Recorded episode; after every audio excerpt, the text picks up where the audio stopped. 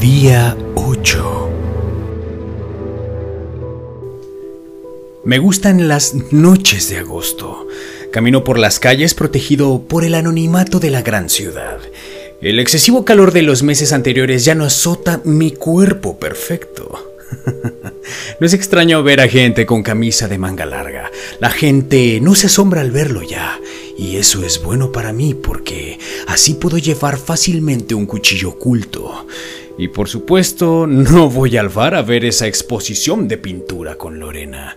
No quiero ni imaginarme un grupo de tipos haciéndose los expertos y entendidos, opinando acerca de un montón de brochazos verdes sobre un fondo azul. Imagino sus comentarios. Oh, eso simboliza el alma de pintor en el mar. Adora el mar.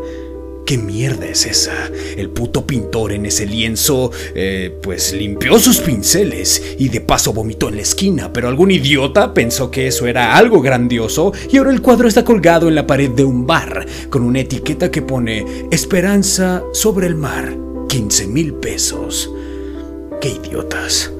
Paseo por las calles cercanas a la casa de Lorena. Espero, paseo. Espero, y paseo. Son las 2 de la mañana de un día de diario. No hay nadie por la calle. Está oscuro.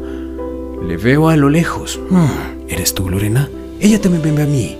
La veo sonreír. Desde lejos me hace una señal y acelera el paso. Viene hacia mí y dejo que se aproxime. Se acerca. Me mira a los ojos y me abraza. Me da un beso.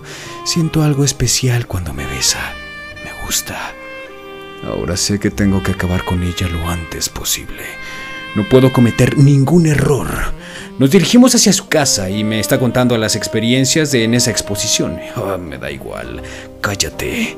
No quiero saber nada de ti ni de la maldita exposición de mierda. Pasamos delante de una cochera y la empujo hacia adentro. Con mi mano izquierda subo su falda y empiezo a tocarla. Ella gime de placer. Ella me pregunta que si lo haré allí mismo y que si no puedo aguantar a casa. Te lo voy a hacer en todas partes, mi amor. Sonríe y gime. Tiene los ojos vidriosos. Le gusta. A estas alturas, mi mano derecha sujeta el cuchillo. La sigo tocando con mis dedos. La acerco hacia ella. Gime de placer. Meto dos dedos en su húmeda vagina y gime un poco más. Gime de placer. Gime del deseo concedido. Pero cuando ella está más concentrada en mis movimientos, clavo mi cuchillo en un costado. Sus ojos se abren demasiado. Saco mis manos de sus sucias bragas y le tapo la boca. Luego vuelvo a clavar el cuchillo. Siento la sangre caliente fluir por mi mano derecha. Me aparto un poco para no mancharme. Cae al suelo y sigue viva y sigue mirándome.